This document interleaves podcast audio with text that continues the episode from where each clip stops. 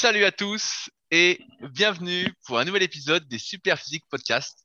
Je suis Rudy et je suis en compagnie de Fabrice. Nous sommes les fondateurs du site superphysique.org destiné aux pratiquants de musculation sans dopage et nous sommes très heureux de vous retrouver aujourd'hui. Salut Fabrice.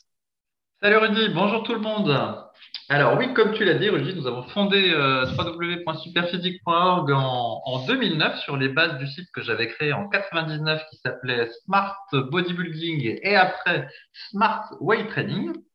Et donc euh, sur Superphysique, nous avons toujours eu l'ambition de promouvoir la musculation euh, au naturel, c'est-à-dire sans dopage, et également une, bonne hygiène de vie, ainsi qu'un certain nombre de valeurs que je rappelle avant chaque podcast, qui sont euh, la persévérance, l'effort, la discipline, voilà, toutes ces, choses qui nous tiennent à cœur et qui sont parfois devenues désuètes dans le monde d'aujourd'hui, où on a tendance plutôt à chercher les raccourcis et le résultat plutôt qu'à s'intéresser aussi au chemin. Et donc, euh, au fur et à mesure, le site Superphysique a évolué. il y a plein de projets qui se sont greffés dessus. Donc, notamment notre boutique de compléments alimentaires Superphysique Nutrition, qui propose euh, voilà des compléments alimentaires pour la musculation ou pour la santé, et même maintenant des des produits pour le petit déjeuner, comme notre super muesli protéiné nos super oléagineux. Et d'ailleurs, figure-toi, Rudy, que là, j'ai plus de super muesli. Et ben, je suis tout désœuvré pour mon, mon 4 heures. Ah, bah, j'en ai mangé juste avant le podcast, tu vois. Ouais, ouais, ouais. Bah, c'est vrai que quand on est habitué à prendre ça en 4 heures, euh, quand on peut, hein, parce que sinon, effectivement, euh, si j'étais pas chez moi, je prendrais plutôt un, un shaker. Mais là, chez soi, euh, c'est bien d'avoir ce, ce, muesli à 16 heures. Et quand on l'a pas, ben, euh, ça manque. Ouais, bref, donc voilà, on a notre boutique Superphysique euh, Nutrition euh, que l'on peut retrouver sur le site www.superphysique.org/nutrition. Et on a aussi notre application SP Training, qui est une application euh, dont la plupart des fonctionnalités sont gratuites et qui est disponible pour votre smartphone sur le Google Store et l'Apple Play. Donc voilà pour les deux types de téléphones. Et euh, voilà, pareil, elle a des bons commentaires euh, aussi, et on vous invite à la télécharger si vous n'êtes pas comme moi à moitié amiche, c'est-à-dire sans smartphone. À moitié amiche. Qu'est-ce qu'il raconte? Et non, c'est une référence à ce qu'avait dit un coup Macaroni à propos de la 5G et des, des amiches, mais bon, tu, tu, tu, tu sûrement t'avais pas entendu. C'est qu'en fait, euh, notre président s'était moqué de ceux qui euh, voulaient appliquer le principe de précaution sur la 5G en disant que voilà, ça faisait des ondes, euh, ça multipliait les ondes dans tous les sens, on n'était pas tellement sûr des impacts. Tout ça pour au final avoir une vitesse bien plus élevé de téléchargement, alors qu'en réalité, est-ce que c'était si utile que ça d'avoir plein de téléchargements? Est-ce que c'était si utile que ça d'avoir plein d'objets connectés? Et bref, et notre président euh, a balayé tout ça d'un revers de main, s'est moqué et en fait a comparé ceux qui euh, voulaient appliquer ce principe de précaution jusqu'à en savoir plus, il les a comparés à des Amish. Donc les Amish, c'est une espèce de population, voilà, tribu, ou je sais pas comment appeler, appeler ça, aux États-Unis, qui euh, vivent un peu comme dans la petite maison dans la prairie. Je sais pas si tu regardais quand tu étais jeune. Pas du, pas mais, du tout, euh, on n'est pas de la même génération, je te signale. Hein. Ouais, bah c'est comme la petite, ils vivent comme dans la petite maison dans la prairie, mais même au, le siècle encore d'avant. Et euh, bah, ma foi, ils n'ont pas l'air si malheureux que ça, mais en tout cas, ce qui est sûr, c'est qu'ils ne contribuent pas à la pollution de la planète comme nous. Mais toujours est-il que voilà, c'était une référence à ce truc-là. Donc, si vous n'êtes pas Amish et que vous avez un smartphone, je vous conseille l'application SP Training. Et donc, en plus de ces choses-là, euh, mon associé Rudy ah, voilà. a des tas de projets disponibles sur son site euh, rudykoya.com. Donc, euh, des formations, tout ce qui est possible et inimaginable autour de la muscu, par partie du corps, par euh, tout ce que vous voulez du coaching, des livres. Euh, dont, no, dont notamment prochainement le guide de la sèche au naturel. J'ai eu euh, le premier jet euh, hier soir. Il y a quelques petites corrections à faire et après je lance la production. Donc la publicité entre guillemets va bientôt démarrer sur les réseaux sociaux. Donc ne loupez pas. Il y en aura peut-être pas pour tout le monde. Allez, il est, t'es, t'es fort en marketing, toi. Alors, euh, l'été, dans quelques mois, hop, le type, il sort le guide de la sèche. Euh, bah, évidemment. Mois d'avril, mais, c'est maintenant qu'il faut, le, so- c'est maintenant qu'il faut le sortir, hein, attention. Hein. si, si, tu le sors pas au mois de décembre. Hein. Tu, pourras nous raconter en, podcast si tu reçois avant, euh, avant les préventes des prospects qui sont intéressés puis qui disent est-ce que si j'achète ton guide pour la sèche, euh, est-ce que je peux voir mes abdos dans quatre semaines pour euh, aller à la plage? Ah, Ça dépend, ça dépend d'où tu pars. si tu pars de ton niveau à toi, Fabrice, je te dirais oui. Parce que bon, tu n'as pas beaucoup à perdre, mais sinon pour les autres, je sais pas. Ça dépend comment ils sont. Voilà, et donc nous avons le enfin, Rudy A, le super physique gym à Annecy, sur invitation, enfin sur demande en tout cas. Sur demande, il, suffit, il, suffit, de, il suffit de m'écrire pour ceux qui sont intéressés, qui sont de passage à Annecy ou qui sont sur Annecy en temps normal et qui cherchent une salle un peu différente, vous m'écrivez. Et il y a, je conclue également, la Villa Super Physique qui vous accueille si vous cherchez un endroit où loger pour quelques jours à proximité d'Annecy. Donc dans ce cas-là, il faut également me contacter. Pour me contacter, c'est très simple, rudykoya.com où vous retrouvez bah, tout ce que je fais. Voilà. Mais euh, il suffit de te contacter pour pouvoir aller dans, dans le gym ou il y a un test de spirit euh, avant d'aller dans le gym? Non, alors, pour, pour, l'histoire, euh, quand j'ai ouvert le Super Physique Gym, il n'y avait pas beaucoup de salles de muscu à Annecy. Et euh, j'avais fait, la première année, j'avais pris un peu tout le monde et j'en avais marre de voir des gens faire n'importe quoi. Donc la deuxième année, j'ai mis en place des tests. Donc des tests de connaissances, il fallait lire le site, tout ça. J'avais mis les liens des articles à lire et des questions en rapport avec les articles. Et euh, parce que j'avais vu que sur les articles, personne n'y arrivait. Et même avec les articles, il y en a qui n'y arrivaient pas. Donc finalement, j'ai laissé tomber ces tests. Et je me suis dit, bah, c'est pas la peine, quoi. Et à un moment, j'hésitais même à mettre un test physique, genre de faire 500 squats à vide, quoi. T'arrivais, 500 squats à vide, et puis on voyait euh, si tu y arrivais ou pas. Si tu n'y arrivais pas, bah, tu n'avais pas le droit de venir. Et puis finalement, j'ai laissé tomber, puisque maintenant, on est, on est plus beaucoup. On est vraiment entre euh, personnes qui veulent s'entraîner, donc ça va. Mais euh, c'est vrai qu'à un moment, j'ai pensé à mettre en place tous ces tests, parce qu'il y avait vraiment beaucoup, beaucoup trop de monde. Et euh, ça me saoulait un peu de voir des gens faire n'importe quoi alors qu'ils étaient au Super Physique Gym et qu'en théorie, bah, ils venaient parce qu'ils suivaient le site. Et en fait, pas du tout. Il y en a plein qui venaient alors qu'ils connaissaient même pas le site. Je vois. Ok, donc dans, ces, dans ce podcast hebdomadaire, euh, pour ceux qui ne découvrent, il y a deux parties. Euh, donc la première partie, c'est en gros la partie actualité où on parle un peu de tout et de rien, mais de préférence en rapport avec la musculation et la diététique. Et puis la deuxième partie où on répond aux questions, à quelques questions sélectionnées sur les forums de discussion superphysique, donc cette fois-ci euh, beaucoup plus spécifique à la musculation. Alors, aujourd'hui, dans la rubrique actualité, Rudy, j'ai relevé quelque chose qui m'a un peu amusé. Je ne sais pas si tu t'intéresses toujours au MMA. Donc, pour ceux qui ne connaissent pas le MMA, c'est bien, bien sûr. les arts, je, je, suis, je, suis, je suis, mais de, de loin. Ok, bon, donc le principe c'est simple, on met euh, deux personnages, euh, deux bonhommes dans euh, une cage en, forme d'octogone, et ensuite, eh ben, ils se battent, voilà, en utilisant des techniques pieds-points, de la lutte, tout ça. Et donc, globalement, quand on rentre, quand on est là-dedans, ben, on est quand même considéré comme un homme viril, un, un mâle alpha et tout ça, parce qu'on en prend plein la tronche. Et on c'est ce que tu veux faire, Fabrice. C'est exactement ce que tu veux faire. Pour être un mâle alpha. Et donc, parmi euh, ces lutteurs de MMA, il y en a un qui s'appelle Covington, qui euh, a une grande gueule, mais qui néanmoins euh, se, combat bien dans, l'octogone et est relativement bien classé, mais il fait partie de ce qu'on appelle les grandes gueules, c'est-à-dire il est toujours en train de faire du trash talking, comme on dit, c'est en gros raconter de la merde sur les autres et de manière répétée et sur les réseaux sociaux. Et alors, là où c'est un petit peu rigolo, c'est qu'il euh, disait beaucoup de merde sur un autre type qui s'appelle Max Vidal, et ils se sont affrontés, et il se trouve que bah, c'est Covington qui a gagné au point récemment. Mais il a continué à dire de la merde sur, le, Masvidal, et notamment euh, sur, euh, je crois, sa femme et ses enfants. Et aux États-Unis, il y a une règle qui dit, en gros, entre hommes, on peut s'insulter entre nous, mais il ne faut pas toucher aux femmes et aux enfants, c'est la règle. C'est une espèce de règle implicite, implicite, un peu comme en France, on a la règle que euh, entre potes, on pique pas la femme du voisin. Et ben, c'est un peu le, même genre de truc. Bref, et donc, le dit Masvidal, ça lui a pas plu. Et puis finalement, ben, il s'est chopé le Covington, mais en combat de rue. Alors, il n'est pas bien clair exactement ce qui s'est passé, s'il l'a pris par surprise ou quoi que ce soit. A priori, si, a priori, il a pris par surprise. Il a pris par surprise, je ne sais pas trop si c'était par derrière ou quoi, si l'autre a pu répondre ou quoi que ce soit. Toujours est-il que le dit Covington a une dent cassée et euh, sa montre Rolex à 90 000 dollars a été oh, abîmée dans l'affaire et on dit que voilà, elle aurait subi un dégât de l'ordre de 15 000 dollars. Et alors j'arrive à la fin de l'histoire.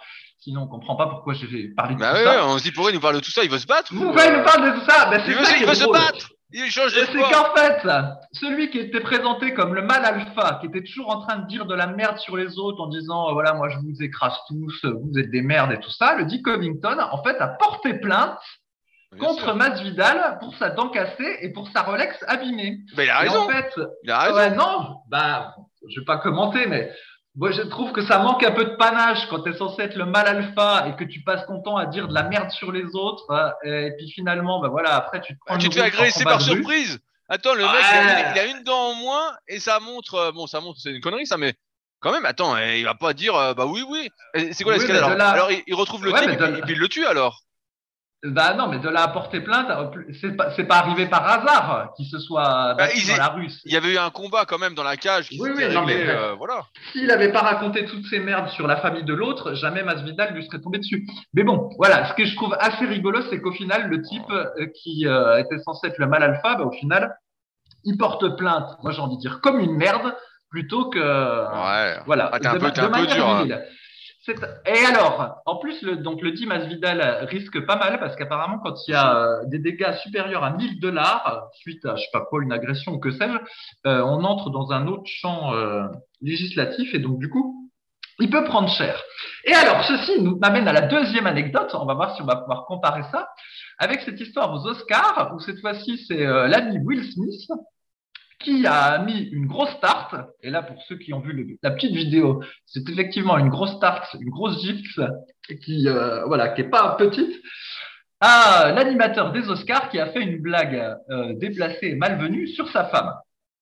Et donc, avec un certain panache, peut-être, euh, vous direz, voilà, Will Smith a pas apprécié qu'on insulte sa femme, même sur le ton de la blague, et puis il a mis une grosse gifle au type sur scène en étant filmé. Et après, il est reparti. Et le type qui a été giflé, lui, il n'a pas moufté, il a continué et il n'a pas porté plainte, en tout cas jusqu'ici. Alors que voilà, il s'est pris. Une ah mais c'est pas du tout pareil, l'autre il s'est fait casser une dent. Ah, mais c'est son problème, mec. Euh, ah non, il, non, il dit de la merde sur les autres. Euh, il s'attendait à quoi qu'on lui envoie, euh, je sais pas moi, des fleurs? Bah non. Bah, non. de la merde, après t'assumes. Hein. Non, mais, bien, ah, mais t'assumes. Mais dans ça, c'est une escalade. Il a bien fait de porter plainte. Parce que après, le gars, tu pètes une dent, bah, il va péter deux dents à l'autre et puis l'autre trois dents. Puis ça finit en meurtre, en fait. Ouais, ben, je sais pas. Mais je vois qu'on a une opinion divergente. Ah on oui. peut-être pas la même notion du, du panache et du, du, respect. Moi, je pense que quand tu dis, quand tu passes ton temps à dire de la merde, te faire mousser sur les réseaux sociaux, eh ben, à un moment donné, faut assumer. Là, l'erreur qu'il a fait, on touche pas aux femmes et aux enfants, c'est la règle. Ouais, c'est la règle. Euh, si, si, c'est la même chose. Si, on devait se venger de tous les gens qui disent n'importe quoi, qui sont offensants et tout, on aurait, j'aurais tué plein de gens. Hein. Non. Gens en prison depuis longtemps. Hein. Non, parce que tu n'as pas, écouté la règle. C'est la femme et les enfants. Ah, mais ça, c'est ta règle à toi. Donc, comment veux-tu qu'il se passe quelque chose Ni. C'est ta règle.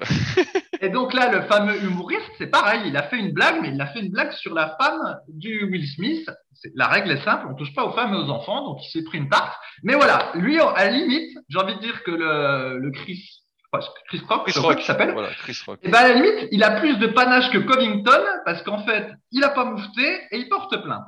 Bon. Et alors après. Comme vous voyez notre divergence, n'hésitez pas à donner votre avis dans les commentaires. Est-ce que vous êtes Team Fabrice ou Team Rudy? Est-ce que vous êtes Team euh, rigolo ou Team euh, solide quoi? Alors après, je, finis l'anecdote là-dessus. Euh, donc le dit Will Smith, évidemment, euh, a dû faire acte de contrition, parce que c'est comme ça aux États-Unis, il faut faire acte de contrition.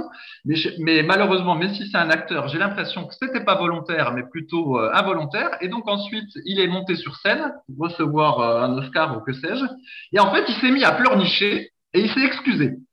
Et donc, en faisant ça, de mon point de vue, il a enlevé tout le panache qu'il avait fait en filant une gifle à l'autre qui avait insulté sa une femme couille, de une couille molle le type quoi, une couille molle. Voilà, c'est ça. Il est passé de j'ai du panache, je défends ma femme à euh, couille molle de mon point de vue. Mais bon, ça, ça me regarde. Et alors le pire, c'est que c'était pas suffisant en fait de pleurnicher en public. Il a fallu que le lendemain, il refasse encore un acte de contrition publique en postant sur Instagram un truc où il s'excuse, il regrette profondément, gna gna gna gna gna. Enfin voilà, du nuant à n'en plus finir. Donc je me dis, je sais pas si demain il va encore se mettre sur TikTok, baisser son froc, se mettre à quatre pattes et puis s'excuser une troisième fois pour avoir giflé un type qui a insulté sa femme. Je ne sais pas, c'est sans fin. Mais toujours est-il que dans toute cette histoire, finalement, celui qui a le plus de panache, eh ben, c'est le Chris Rock, parce qu'au final, il, a certes déconné avec sa blague. en même temps, c'est un humoriste, je pense qu'il a déconné. Au final, lui ne porte pas plainte et il n'a pas bronché en se prenant la tarte. Quant à Masvidal, je lui donnerais un certain panache. il va venir en prison, le type Si j'étais sûr qu'il avait pris Covington de front. Et comme là, il n'est pas bien clair ah s'il l'a pris par surprise ou pas, il est possible que je ne l'inclue pas dans le panache. Mais voilà. tu me fais, tu me fais, le, type, il va être content de savoir qu'il a, il a tout euh, ton respect alors qu'il va finir en prison, quoi. Génial, quoi. Eh, il y, a Fabrice, super physique, qui te soutient, euh, Non, non, il a, il c'est pas sûr à 100% mon respect parce qu'il faudrait que je vois la scène, comment ça s'est passé. Est-ce qu'il est arrivé face à Covington et il lui a dit, bon, ça fait trop longtemps que tu dis de la merde sur ma femme et mes gosses. Maintenant, il y a eu le combat MMA, euh, avec des officiels et des arbitres il y a une semaine, ok, c'est bien, on a fait joujou, maintenant passons aux choses sérieuses. Si ça s'est passé comme ça, ok. S'il l'a pris par surprise, ah bah, c'est une merde aussi, et dans ce cas-là, euh, tout le monde est des merdes, et puis euh, voilà, c'est bien la peine de faire du MMA si au final ça finit comme ça. Oh là là. Bah, tu le remplaceras dans la cage, Masvidal, de toute façon, il cherchera un remplaçant. Donc il faudra un type avec du panache comme toi pour y aller, quoi. J'espère que Dana White va t'appeler proposer un contrat à plusieurs millions. Ouais, ouais, non, mais tu, tu, rigoles, mais je trouve que cette notion de, de panache, entre, pour appeler ça comme ça, ça c'est euh, panache ou. Je ne vais pas appeler ça virilité parce que virilité, il y a une petite composante agressive que j'aime pas trop. Mais euh, voilà, le, le, fait en gros de, de se faire. Euh, de faire respecter certaines choses. Et bref, on en manque beaucoup de panache. Ah, c'est plus le spirit, maintenant c'est le panache. Vous n'avez pas de panache. Vous n'êtes bon à rien, quoi.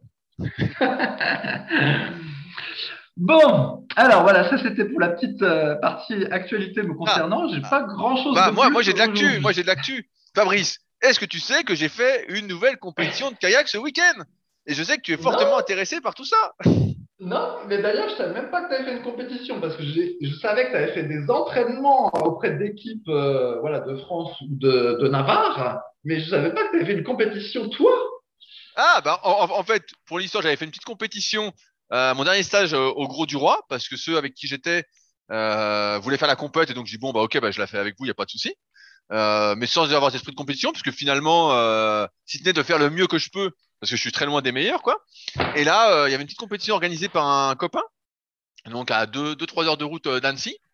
Et donc, bah, c'était ce week-end. Et donc, bah, j'ai refait une nouvelle compète dans la bonne humeur, dans la bonne ambiance. Et ça fait plaisir quand même d'avoir des petites compètes pour euh, se dépouiller, quoi. Justement pour avoir du panache, Fabrice, quoi. Parce que quand à l'entraînement, alors ok, tu veux te dépouiller tout ça, mais tu es rarement en confrontation vraiment avec les autres, parce que chacun a un niveau un peu différent ou quoi. Et là, en compète, bah, tu as forcément des gens qui sont meilleurs, donc tu essayes de dépouiller pour les suivre ou quoi. Et donc, euh, bah, c'était une agréable euh, journée et ça faisait plaisir justement dans cette idée de panache de faire une petite compète, même si effectivement euh, j'ai pas brillé euh, comme d'habitude, mais bon, je brillerai sans doute jamais. Comme on en parlait hors antenne, quand on démarre très tard, on voit bien que des fois on essaie d'apprendre un truc, ça nous perturbe, on apprend un autre truc, on oublie l'autre truc, c'est sans fin euh, nerveusement, mais en tout cas ça progresse. Voilà Fabrice, donc j'espère. De toute façon, qu'est-ce que tu m'as dit récemment? Peut-être qu'on verra bientôt Fabrice à Annecy si jamais. Je vous le dis pas pourquoi, je ne vous le dis pas pourquoi, mais il est possible que je soudoie quelqu'un finalement, pour que Fabrice vienne à Annecy, j'ai noté euh, qu'il a dit qu'il allait peut-être venir à Annecy. Donc attention, Fabrice, si tu viens, je te mets dans un kayak. Euh, ouais, ouais. Cela dit, euh, on n'a pas la même définition du panache parce que pour moi, si tu as besoin pour te dépouiller au maximum d'être en compétition, et eh ben justement, ça manque de panache. Le vrai panache, c'est d'être capable de se dépouiller eh, complètement tout seul, euh, entre guillemets, sur une île déserte de manière complètement gratuite, tu vois, sans n'avoir rien montré à personne et sans être euh, en compétition avec les autres ce serait ça le panache là, tu vois. Non mais je vois, je vois ce que tu veux dire, mais la réalité, dans les faits, quand tu fais de la compète, c'est que tu vas plus vite en compète que quand tu es tout bien Sûr, bah oui, je sais bien, je sais bien. C'est ça, ça la réalité. Même si à l'entraînement tu as l'impression de te dépouiller, si tu as un gars qui est à côté de toi qui a le même niveau ou un peu plus, tu vas beaucoup plus vite. Et c'est d'ailleurs tous les faits euh, positifs de s'entraîner en groupe ou d'être dans une salle où les gens s'entraînent vraiment et où ça se tire vers le haut. Si tu t'entraînes tout seul dans ton coin, même si tu regardes un peu sur le net ce qui se passe, tu es sur les forums super physiques, tu es quand même moins tiré vers le haut que si tu es à côté de gars qui se dépouillent aussi bah là c'est un peu pareil. Donc euh, ça n'empêche pas d'avoir le panache, mais il y a plusieurs degrés de panache. Hein, ah ouais, c'est ça. Mais tu vois, tu bénéficies pas de l'effet coq quand tu fais pas de compète ou quand tu t'entraînes pas. L'effet coq. Putain, t'es en forme. Hein. L'effet coq. L'effet coq. Ou l'effet babouin pour ceux qui se souviennent euh, du truc sur les babouins euh, dont on avait parlé un coup. où tu as implicitement envie d'être le super babouin ou le super coq. Voilà. Eh ben. Ok, donc si c'est tout pour les actualités, on va passer à la section plus musculation. Et alors, pour commencer, avant de reprendre des questions euh, du forum bah, de discussion. Si, on a, si on a le temps, parce que aujourd'hui, on va parler d'un ancien article qui a vu sur le site il y a maintenant euh, presque 10 ans. Et donc, il y a beaucoup de choses à dire euh, là-dessus, je pense. Donc, on verra si on a le temps de faire des questions. Voilà. en gros, donc c'est un article que j'ai écrit euh, en 2010 qui s'appelait 10 erreurs à ne pas commettre en musculation. Et en fait, j'avais écrit cet article parce que j'en avais marre de dire euh, toujours la même chose et toujours les mêmes bêtises sur le forum de discussion qui était vraiment très très fréquenté à l'époque, euh, même si les réseaux sociaux existaient, c'était pas aussi euh, démocratisé qu'aujourd'hui. Et donc euh, voilà, à force de lire toujours la même chose, j'avais écrit cet article-là sur un ton assez provocateur d'ailleurs, qui avait moyennement plu. Et donc l'idée, c'est de voir si 12 ans après, on, on est d'accord toujours avec ces 10 erreurs que j'avais soulignées. Et alors, j'étais un, j'étais un visionnaire, Rudy, parce que la première erreur que j'avais mise, c'était ne pas s'échauffer et ne pas s'étirer. Eh ouais, parce que déjà à l'époque, j'avais constaté que la rubrique euh, blessure du forum était remplie plutôt de débutants que de pratiquants euh, aguerris. Et donc, d'une certaine façon, des gens qui, soulevaient des barres euh, beaucoup plus lourdes se blessaient moins souvent, entre guillemets, que plein de débutants qui levaient des barres plus légères. Et la raison, c'est que bah, les débutants ne s'échauffaient pas et ne s'étiraient pas. Est-ce que tu es toujours d'accord avec cette erreur, Rudy, et penses-tu qu'elle persiste encore de nos jours? Ah, Bien sûr, et j'en parlais justement hier sur euh, Instagram, parce que j'ai repartagé mon article sur euh, l'entraînement des 40 ans et plus, et j'expliquais justement que bah, on voyait bien qu'avec les années, euh, quand tu as 20 ans, bah, tu n'as pas trop besoin de. T'as pas t'échauffer. Tu t'échauffes pas parce que tu es con, tu dis j'ai pas le temps, tout ça, et puis euh, tu sens pas que tu as besoin d'échauffement ou quoi. Et puis maintenant, après 10 euh, ans à s'entraîner et plus euh, pour nous, et eh ben suffisant que tu t'échauffes pas, tu sens bien que un, t'es pas au top de ta forme sous les barres, tu sens bien que c'est un peu lourd, euh, ça va pas trop. Euh, tu sens qu'en plus, bah, tu as des petites douleurs, tout ça, et qu'en plus, tu récupères moins bien, tu as des courbatures que tu devrais pas avoir parce que tu mal échauffé. Et donc, tu comprends bien que, bah ouais, il faut, il faut s'échauffer. J'insiste beaucoup là-dessus, bah, avec mes élèves que j'ai en, cours là, de BPGF pour les futurs coachs sportifs sur l'échauffement, l'échauffement, l'échauffement. D'ailleurs, on doit faire prochainement une petite séance euh, ensemble. Ça, je verrai comment ils s'échauffent et on reverra sans doute cette partie-là. Mais c'est vrai que, euh, ouais, c'est, ça semble tellement naturel pour nous maintenant de s'échauffer. Mais c'est vrai que, je sais pas toi, mais moi, à mes débuts, franchement, je m'échauffais pas des masses. J'arrivais, je m'allongeais sur le banc et puis c'était parti, quoi. Mais progressivement, comme tu vois que tu es le reflet de tes habitudes et que tu perds progressivement en mobilité, en souplesse, en capacité de mouvement, là tu te remets à faire des choses et franchement ça t'aide énormément. Euh, ça t'aide énormément et quitte finalement à faire un exercice de moins dans la séance. Euh, mais ouais, ouais l'échauffement, bah là je suis plus que d'accord euh, avec cette erreur. C'est vrai que c'est la partie la plus négligée de l'entraînement, alors que c'est euh, des, fois, bah, avant, quand j'avais euh, pas trop de temps, il y a des périodes où j'avais pas trop de temps. Des fois, je me disais, bah, en fait, je suis l'échauffement, je me sens super bien. En fait, ça pourrait être la séance du jour pour me délier, pour être en forme, plutôt que d'essayer de faire la séance super lourde sans échauffement, qui me ferait plus de mal que de bien. Donc, euh, oui, oui, euh, échauffez-vous plutôt deux fois qu'une. Mieux vaut être trop échauffé que pas assez échauffé, même, je dirais. Eh et d'ailleurs, j'avais mis dans l'article une phrase que tu viens de dire, j'avais mis l'échauffement fait partie de l'entraînement, il vaut mieux faire une série de travail en moins par exercice que de ne pas s'échauffer. Vois-tu comme on était visionnaire. Alors, le point numéro 2. Alors celui-là, il va peut-être tomber un peu à côté de nos jours. Euh, donc c'était ne pas manger assez ou vouloir sécher trop tôt.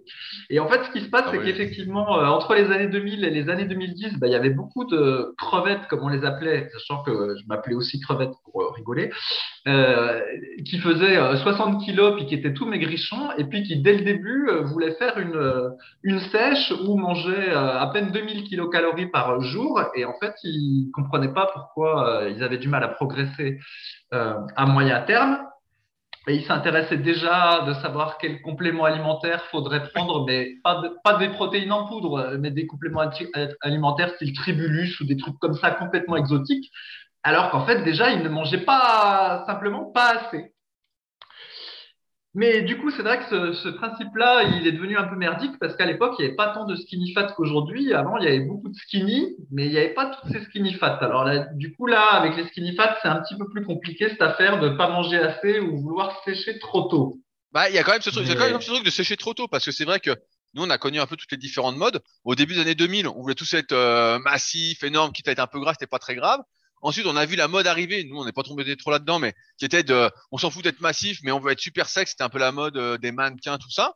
Et donc, là, t'avais plein de personnes qui essayaient de sécher avant euh, d'avoir suffisamment de muscles. Et au final, bah, ils n'arrivaient pas à sécher parce qu'il euh, fallait perdre tellement de kilos que bon, à la fin, ils étaient tellement maigres qu'ils continuaient pas jusqu'à être vraiment secs. Bon, Aujourd'hui, c'est vrai que il y a cette histoire de skinny fat, d'être maigre et gras à la fois. Et le conseil, alors, ce serait plutôt, bah, avant de vouloir grossir ou de maigrir, entraînez-vous, progressez, laissez le temps faire. Et euh, après, vous aviserez. Moi, je me souviens que ma première sèche, je l'avais fait au bout de cinq ans. Euh, et jusque-là, s'il n'y avait pas eu le défi avec Yann de la team, je pense que j'aurais séché bien des années plus tard, quoi. Donc c'est-à-dire qu'on on se disait, bah voilà, il faut progresser, il faut progresser, il faut progresser. Et à un moment, on séchera pour se dire, euh, voilà, qu'est-ce qui reste en dessous? Et euh, c'est vrai qu'on n'a pas trop ce truc de se dire, il faut sécher. Et c'est vrai que manger assez, pareil. Des fois, il y a des personnes qui me contactent, qui me disent, ouais, j'arrive pas à grossir tout ça.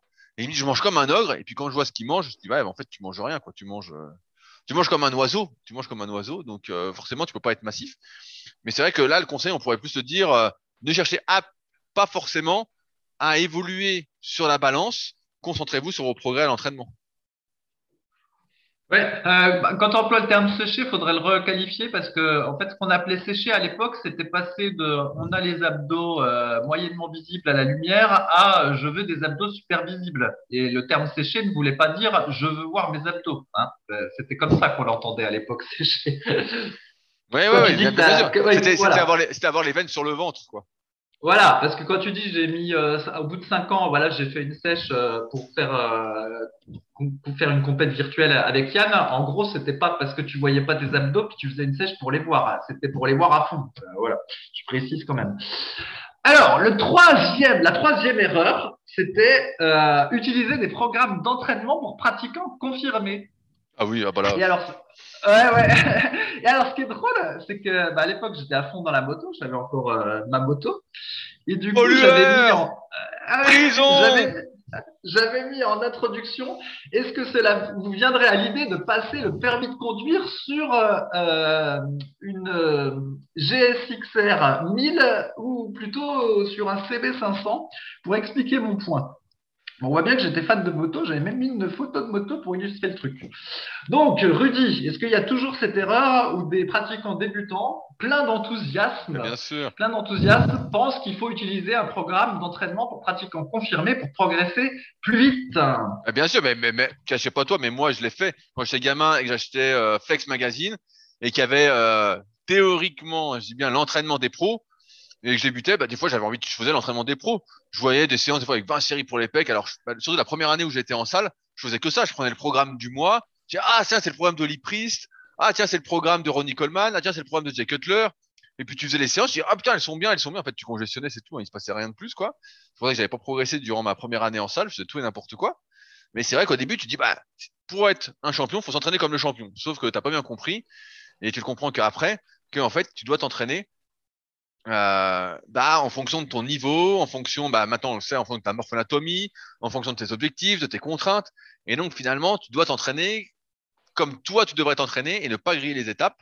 Et ça, c'est un peu plus difficile euh, à mettre en place quand on débute. Mais c'est pour ça que sur le site et dans les podcasts, euh, on, on, parle souvent des différences en termes d'entraînement quand on débute, quand on est intermédiaire, quand on est semi-débutant, quand on est confirmé. Euh, parce qu'on s'entraîne pas du tout de la même façon. D'ailleurs, c'est complètement. Je me souviens d'un type à, ma salle. Je vais déjà raconter cette anecdote-là, mais dans ma première salle euh, à Tremblay en France, j'étais coach depuis peut-être 2-3 ans, et un gars qui vient me voir me dit ouais, j'aimerais que tu me coaches, je vois le même programme que toi. Et le gars, je lui dis mais je lui dis euh, ça va pas marcher. Je lui dis tu débutes et tout, très bien que tu fasses. tu veux, je te coach, mais voilà ce qu'on va faire quoi. Il me dit non, non, j'ai le même programme quoi. Bah forcément le gars il a pas tenu, il a tenu, il a tenu deux semaines et puis il était rincé quoi. J'en faisais beaucoup plus que lui, je forçais beaucoup plus que lui, il pouvait pas tenir quoi. Et donc pareil, c'est tout un apprentissage qui se met en place apprentissage des exercices, euh, amélioration, de, amélioration de sa résistance, sa capacité à forcer, euh, progression sur les charges. Toutes les choses se font petit à petit et c'est vrai qu'on peut pas griller les étapes. Euh, comme tu l'as dit avec l'histoire de la, de la, moto, c'est comme si vous avez le permis voiture et puis vous dites ah bah moi je vais acheter une Ferrari tout de suite. Bah tu comprends bien que euh, la Ferrari tu vas pas y toucher, déjà personne ne va vouloir t'assurer et tu vas plutôt commencer avec une petite Twingo quoi. Voilà, tu vas commencer avec ça, une petite Clio et, tu pourras pas conduire la Ferrari parce que la Ferrari elle va aller beaucoup trop vite et tu vas te tuer, tu vas te faire mal. Bah là c'est pareil euh, avec la muscu. Alors, j'avais mis erreur numéro 4, vouloir à tout prix modifier les programmes d'entraînement euh, que l'on propose sur le site Superphysique pour les débutants. Et donc, c'est vrai que déjà à l'époque, on avait euh, quelques programmes, soit dans des articles, par exemple des programmes pour euh, progresser au développé couché ou des programmes pour débuter en muscu. Et les, les participants au forum, les nouveaux, voulaient toujours les modifier, mais tout le temps. Ah oui, oui, c'est vrai. À modifier. Et, euh, et, à la fin, nous, ça nous usait parce qu'au final, on passait un temps fou pour leur dire, ben non, tu peux pas modifier comme ça, tout ça. Et puis, euh, au final, on passait plus de temps à modifier les programmes que eux à pratiquer euh, les programmes en question. Et puis, en plus, comme ils voulaient souvent plus de PEC et qu'ils en avaient rien à foutre du dos, bah, ils viraient les dos, ils enlevaient plein de trucs. Et au final, bah, les programmes tels qu'ils les modifiaient, ça, ça n'allait pas. Et effectivement, une erreur, en fait, c'est de vouloir, quand on est débutant, modifier tout seul des programmes généralistes que nous proposons nous. Voilà. Et Bien sûr, parce qu'au début, au, début, tu veux, toujours modifier le truc, euh, te dire, ah, mais c'est pas mon programme, j'aimerais le personnaliser. Mais je sais pas d'où ça vient ce truc-là de se dire, ah, j'aimerais faire à ma façon, euh, dans le sens où peut-être qu'on n'a pas confiance dans les autres, alors qu'en fait, comme tu débutes et que tu connais rien, tout ce que tu veux personnaliser ou quoi, en fait, c'est du pipeau parce que tu sais pas personnaliser ton programme et c'est normal. Et ça vient avec les années, l'amélioration de ses connaissances. Et c'est vrai qu'on voit plein de débutants qui veulent personnaliser, alors qu'en fait, au début, bah, il faut suivre euh, les bases, mais je pense qu'on va en reparler après mais il faut suivre les, bases quoi, euh, telles qu'elles sont et euh, pas essayer de mettre la charrue avant les bœufs parce que ça, ça, ça fonctionne absolument jamais dans n'importe quel domaine. Ok, alors l'erreur numéro 5, c'était se focaliser sur les détails. Mais quel, détail, Fabrice? Et Alors, à l'époque, le plus courant, mais c'est un, peu moins le cas aujourd'hui, parce que maintenant, c'est plus des skinny fat qui veulent voir leurs, leurs abdos. Mais à, l'époque, c'était les hautes pecs. Et ah donc, il y avait, euh, c'était les hautes pecs. Tout le monde voulait du haut pec ou des fois de la, de la partie médiane centrale des pecs, la démarcation des pecs. Il y en avait qui voulaient des, pecs, des pecs plats, mais là étalés comme ceux, soi-disant, de Teddy Riner. Enfin bref, chacun voulait les pecs d'une certaine façon. Euh, un peu moins de seins, plus de haut. Euh, un peu moins de haut, plus de seins. Enfin bref, ça, ça n'en finissait pas. Toutes ces histoires de pecs. Et alors, là où c'est très drôle, c'est que j'avais écrit la phrase Nous avons vu des personnes qui s'inquiètent de leur haut pectoraux alors qu'elles en sont à peine à 10 à 45 kilos au développé couché. Bien sûr, bien sûr. Ah ouais? Et alors, le truc, c'est que de nos jours, parce que pour moi, 10 à 45 kilos au développé couché, c'était vraiment une charge de débutante chez débutant. Mais en fait, de nos jours, 10 ans plus tard, l'expérience montre, quand on est dans les salles, que maintenant, il y en a qui démarrent à barre à vide au développé couché des, des gens. Et en fait, une barre qui était considérée comme légère et euh, débutante chez débutant il y a 10 ans, ben maintenant, euh, c'est 20 kilos, il y en a avec lesquels il démarre. Donc, autant dire que là, se préoccuper du haut de pec, c'est pas pour, pas pour tout de suite. Hein. non, mais, et, tu, veux rigoler, mais encore sur les réseaux, de temps en temps, bah, je supprime les commentaires, mais quand c'est comme ça. Mais il y a des gars, moi, je mets des photos pour illustrer, euh, pour faire cliquer entre guillemets vers mes articles. Parce que mon but, c'est quand même de transmettre quelque chose. Il y a, des gens, des fois, qui disent, ah, mais t'as pas de haut de pec, ou t'as pas de ceci, t'as pas cela. Et je suis là, je dis putain, mais les types sont encore sur des détails. Et quand je clique sur leurs photos, bien évidemment, ils ont souvent un niveau proche euh, de, zéro, quoi. Ils, débutent la musculation. Et donc, ils sont déjà focalisés sur les détails en regardant, en disant ah, ben t'as pas de ci, t'as pas ça. Alors que euh, c'est vrai que quand tu perds du temps avec tous ces détails, au final, tu t'entraînes plus vraiment. Tu es là en train de, de, te pignoler sur des trucs. Euh, en fait, il faut avoir en tête qu'on a une énergie limitée, une capacité d'adaptation limitée, et que donc plus on va se disperser, moins on va progresser. Il y a un bon exemple, c'est le développé couché, par exemple. Je vais vous donner un exemple. Si euh, vous faites du développé couché une fois par semaine, voilà, et puis que vous faites en même temps euh, les pecs une fois dans la semaine, une fois les épaules à fond dans la semaine, une fois les triceps à fond dans la semaine, voilà, tous les muscles à fond dans la semaine. Ce qu'on a remarqué, c'est que faire du développé couché une seule fois dans la semaine, pour la majorité des gens, en dehors des pratiquants confirmés pour qui ça peut se discuter, eh ben c'est pas suffisant. Et donc c'est pourquoi en fait il faut faire des choix, mettre en place des priorités. Et euh, il y a des priorités qui se mettent facilement en place. Euh, qui fait les mollets à fond, par exemple, qui fait les abdos à fond, comme on en a déjà parlé dans les précédents podcasts, bah, c'est très très rare. Donc on fait des choix un peu euh, faciles sans trop y réfléchir. Par contre, des fois, on a du mal à faire les vrais choix qui sont est-ce que je me concentre quand on a déjà un niveau un peu intermédiaire, plus sur les pecs, plus sur les épaules, plus sur les triceps, parce que si on essaye de faire les trois à la fois, et bah, et sans rentrer dans le détail du haut de pec ou quoi, et ben on se disperse. Et comme nos capacités d'adaptation sont limitées, nos capacités de sont limitées, on progresse bah, nulle part. Et donc on a bien, bien remarqué que si on fait du coucher deux fois par semaine, par exemple, en faisant moins les triceps ou en faisant, et en faisant moins les épaules, et ben on progressait plus vite. Et même aujourd'hui, on voit pas mal de mecs qui font de la force athlétique, qui font du coucher trois fois par semaine, mais autour, ils font certainement pas de développer incliné, ils font pas de coucher prise serré, ils font pas de développer pour les épaules, euh, et bah, ils progressent encore plus vite. Donc on voit bien que il faut bien euh, choisir un petit peu ce qu'on veut travailler et surtout se concentrer, encore une fois, sur les bases, plutôt que d'essayer de, développer en plus des parties. Là, on parle du haut de mais c'est vraiment très très génétique le haut de pec. C'est il faut pas avoir trop d'avant d'épaule. Donc si on a une prédominance morpho-anatomique avec l'avant des épaules, eh ben on n'aura jamais de haut de. Hein. Quoi qu'on fasse, euh, c'est foutu. On connaît des types, euh, ça fait 10, 15 ans, 20 ans même ils essaient de faire du haut de et puis ils freinent tout dans les épaules. Hein. Il n'y a pas grand chose à faire. On pourrait dire on met moins d'amplitude, tout ça, mais c'est pas vrai. C'est, on, oh, bah oui, on les connaît très bien ces gens-là. bah, moi, moi j'en connais, j'en connais malheureusement. Et, euh, et donc voilà, c'est, ça sert à rien. Et donc euh, vraiment se concentrer sur la base qui va vous amener. Euh, c'est ce que je disais dans un podcast euh, récemment, je sais plus lequel, où voilà, déjà, euh, si on s'entraîne sérieusement 3-4 ans avec les bases, on va déjà atteindre euh, peut-être 70% ou 75 voire 80% de son potentiel musculaire. Et après tout le reste, on pourra commencer à, aller vers plus de détails, tout ça. Mais avant ça, euh, les bases, les bases et les bases, plutôt que de perdre du temps avec des muscles qui ont un faible, ou des portions de muscles qui ont un faible potentiel de développement chez la majorité. Et j'avais oublié le, pic du biceps aussi. Il y en avait qui voulaient avoir euh, du pic du biceps. Et alors, on voit que j'avais, j'étais marqué par le karaté parce que j'avais écrit Est-ce qu'il vous viendrait à l'idée d'apprendre des katas de ceinture noire alors que vous ne maîtrisez pas encore ceux de ceinture jaune?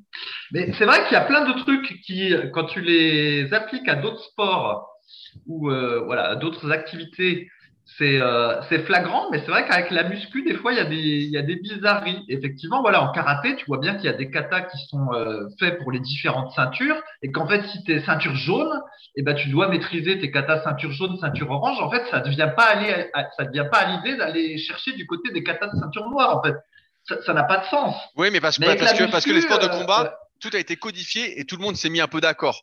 Certes, il y a peut-être des courants qui sont un peu différents, mais tout le monde s'est mis d'accord, a dit c'est comme ça que ça se passe. En muscu, personne, il y a personne, très peu sont d'accord, on va dire, il y en a qui sont d'accord et d'autres pas. Et donc, c'est ce qui explique que, par exemple, dans les BPGEPS, en fonction d'où tu te trouves, bah, personne va t'enseigner la même chose. Dans encore des BPGEPS, je voyais un, une école concurrente, je voyais leur, leur cours, euh, un, de mes élèves a ramené ça la dernière fois, et je voyais ce que c'était leurs cours. Pour moi, c'était inadmissible. C'était des trucs des années 70, 80, quoi. C'était euh, du dépassé, dépassé. Mais en fait, comme euh, les gens se mettent pas à jour ou sont pas vraiment passionnés par la muscu ou quoi, bah, en fait, ça n'avance pas. Donc, il n'y a pas de codification générale. Ce qui fait que c'est hyper, hyper dur pour la majorité aujourd'hui, encore une fois, de s'y retrouver. Déjà, à notre époque, on disait, putain, on vers le site pour euh, que tout le monde s'y retrouve, tout ça. Et puis maintenant, euh, c'est encore pire qu'avant. Euh, pour s'y retrouver, j'ai plein de personnes qui m'écrivent, justement, pour être coaché, avec ce truc de, il y a trop d'informations, je sais plus quoi faire, je suis perdu, je progresse pas. Ben, je dis, oui, je, je comprends bien le souci, t'inquiète pas, tu vas progresser, écoute-moi. Ouais, ouais, et eh ben tiens, mais c'est rigolo parce que donc depuis que je, je fais joujou avec la corde à sauter, du coup, je me retrouve dans la situation euh, du débutant en corde à sauter, en fait, tu vois. Bien sûr. Donc il n'y a pas de, il a pas de livre, il n'y a pas vraiment de livre de référence. Voilà, j'ai réussi à en acheter, euh, j'en ai acheté deux, bon, mais bon, c'est pas, c'est pas non plus la quintessence du livre de corde à sauter, c'est pas une bible en fait. Donc, du coup, ça m'a moyennement rassasié. Donc, il n'y a pas vraiment de, de livre de référence, comme encore il peut y avoir un petit peu en muscu de nos jours maintenant. Donc, je fais comme, euh, tout le monde, je regarde un petit peu euh, sur YouTube. Et bah, effectivement, en fait, t'as pas, selon qui tu regardes, t'as pas tout à fait les, mêmes conseils. Des fois, les noms de la technique de corde à sauter, pour un même nom, il y en a un qui montre un truc, puis l'autre, il montre un autre truc. Du coup, bah, tu es obligé d'en regarder trois, quatre et de d'essayer de trouver un consensus, puis de dire bon ben voilà, apparemment quand c'est ce nom-là, c'est plutôt les pas là qu'il faut faire et pas euh, ceux que tu peux trouver par ailleurs. Ben oui, parce que des fois c'est pas les bons noms, tu vois.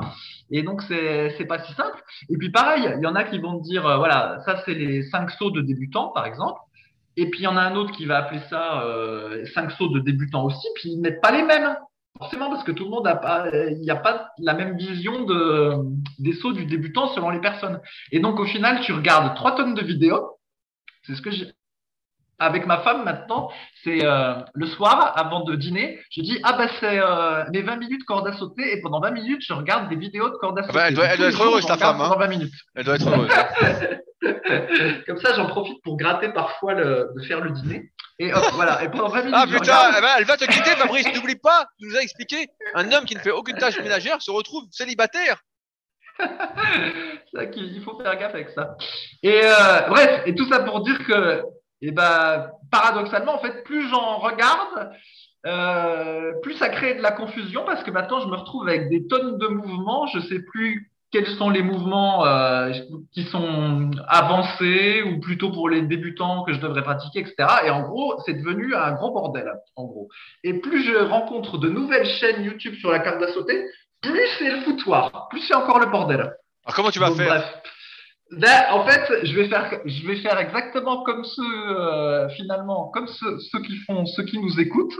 Et je vois tout à fait le raisonnement. En gros, bah, comme tu as euh, une dizaine de chaînes ou une vingtaine de chaînes, finalement, tu finis par en choisir une, un peu au pif, voilà, avec qui tu, tu penses que tu as une espèce de proximité. Et en gros, tu te dis, bon, bah, je vais suivre à peu près les conseils de cette chaîne-là, puis l'ordonnancement des choses qu'il y a dans cette chaîne-là pour euh, essayer d'avoir un peu de cohérence.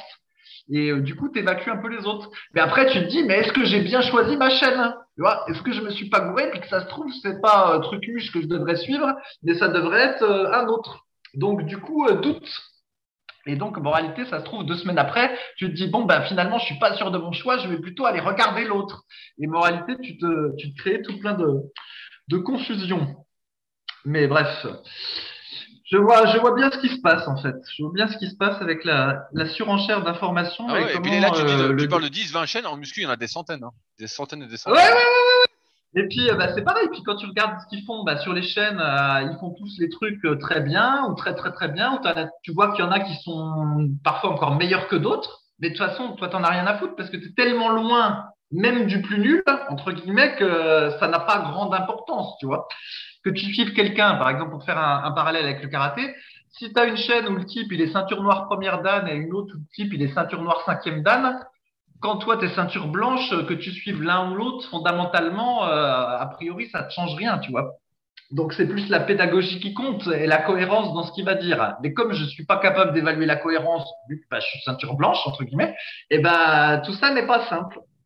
Donc, non, tu seras, en, gros, tu seras jamais bon, quoi. C'est ça que tu dis.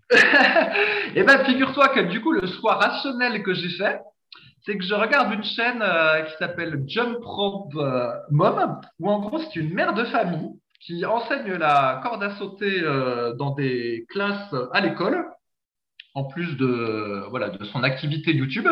Et en gros, celle-là, elle a l'air de bien expliquer, parce que comme elle explique à des gosses de 6 ans, elle explique aussi relativement bien dans ses vidéos. Et comme c'est une mère de famille qui a la quarantaine, elle a une condition physique que je dirais décente, mais pas non plus extraordinaire, elle est obligée de bien expliquer parce qu'elle peut pas compenser entre guillemets par sa condition phisique. Tu vois ce que je veux dire? Donc bref, voilà, mon choix pour le moment. t'as pris, quelqu'un, de ton niveau, quelqu'un de qui tu te sens proche. c'est bien, c'est bien ça. J'ai bien compris l'histoire quoi. Bref, si tu suivi un cador, tu te serais senti minable quoi. Ah ouais, c'est possible. Où je me serais toujours dit, mais ça se trouve, il y arrive parce que lui, euh, il est trois fois comme moi, tu vois. Alors que là, je vois la bonne femme qui arrive, je me dis, bon, si elle y arrive, c'est que je dois ah, pouvoir y arriver aussi. Bah, tu, sais quoi J'ai le même raisonnement au kayak où des fois, je vois des gens, je dis, mais c'est pas possible qu'ils y arrivent comme ça, eux. J'attends. et moi, j'essaye, et je dis, putain, ça marche pas. Alors, j'ai je fais un podcast sur le kayak qui s'appelle Le secret du kayak. Donc, théoriquement, euh, je comprends bien toutes les choses et tout. Dans ma tête, tout est clair. Mais quand je l'ai fait, je dis, putain, ça passe pas. Et je vois ceux à côté, je dis, c'est pas possible. ils ont du bide, euh, ils sont pas du tout sportifs et tout, et ils sont nickel, quoi. Et moi, j'essaye leur kayak, je suis dans l'eau, quoi. Je dis, c'est pas possible. Je dis, putain, euh, eh quel truc de fou, quoi. Alors, le numéro 6, l'erreur numéro 6, c'était changer tous les mois de programme. Et en fait, j'avais mis cette erreur-là déjà, parce que moi-même, je l'ai pratiqué. Alors, peut-être pas changer tous les mois, mais en gros, changer trop fréquemment de, de programme d'entraînement.